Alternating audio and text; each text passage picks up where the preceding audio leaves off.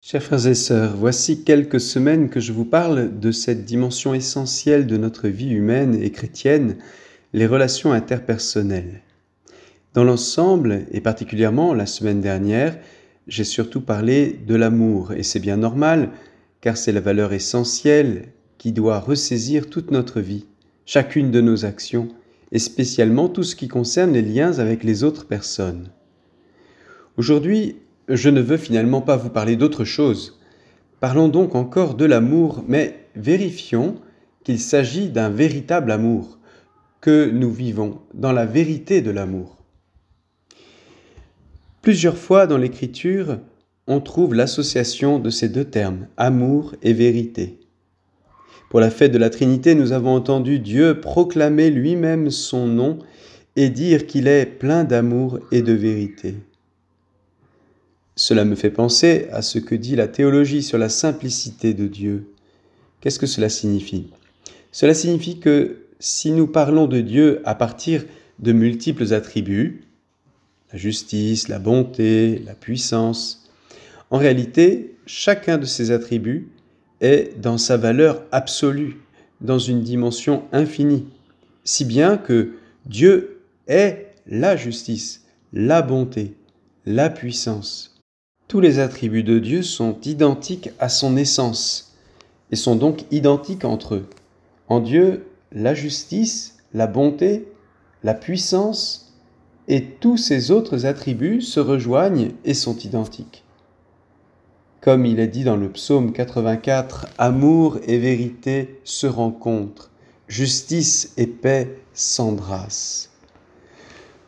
Pour nous qui sommes en chemin vers Dieu et vers cette unification complète de notre être, nous pourrions prendre comme devise un autre verset J'ai devant les yeux ton amour, je marche selon ta vérité.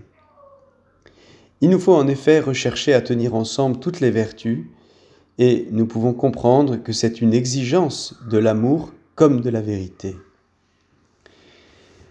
Dans les cultures ou dans les personnalités, on peut donner plus d'importance à telle ou telle valeur.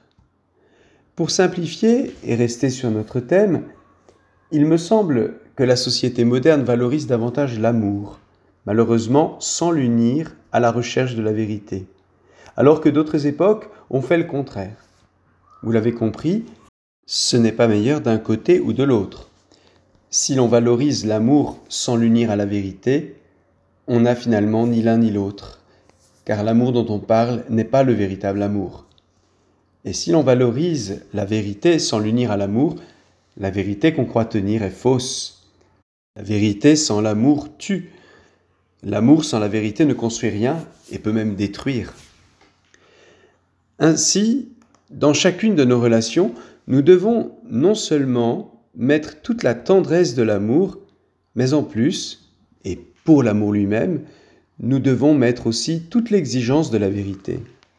Mais prenons maintenant le temps de donner quelques exemples. Dans l'Écriture, il est question de la correction fraternelle. Jésus lui-même détaille un processus qui allie à la fois la recherche de la vérité et de l'amour. Il n'interdit pas de faire des reproches à un frère qui a commis des péchés contre soi. Il demande même d'en avoir le courage.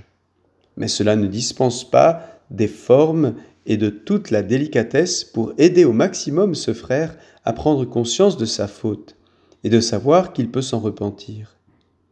Il saura qu'il pourra trouver de l'aide dans la communauté chrétienne parce qu'il aura expérimenté son amour, alors même qu'elle l'appelle à vivre une conversion. Par manque d'amour, il est plus facile de se taire, comme à d'autres tempéraments, de dire brutalement les choses comme pour se débarrasser ou se donner bonne conscience. Le titre d'un livre, que je n'ai pas lu, pourra évoquer à chacun des situations bien précises. Cessez d'être gentil, soyez vrai.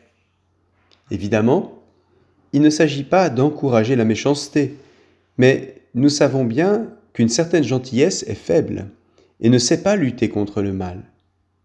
Prenons garde à la fausseté, à la faiblesse et à la lâcheté. N'oublions pas de bien nous former sur les questions morales, car on fait aujourd'hui beaucoup de mal avec des bons sentiments. Et si certains croient ainsi attraper un peu de bonheur, en faisant taire leur conscience ou en évitant de la former, c'est au détriment de toute la société, et surtout des pauvres et des petits.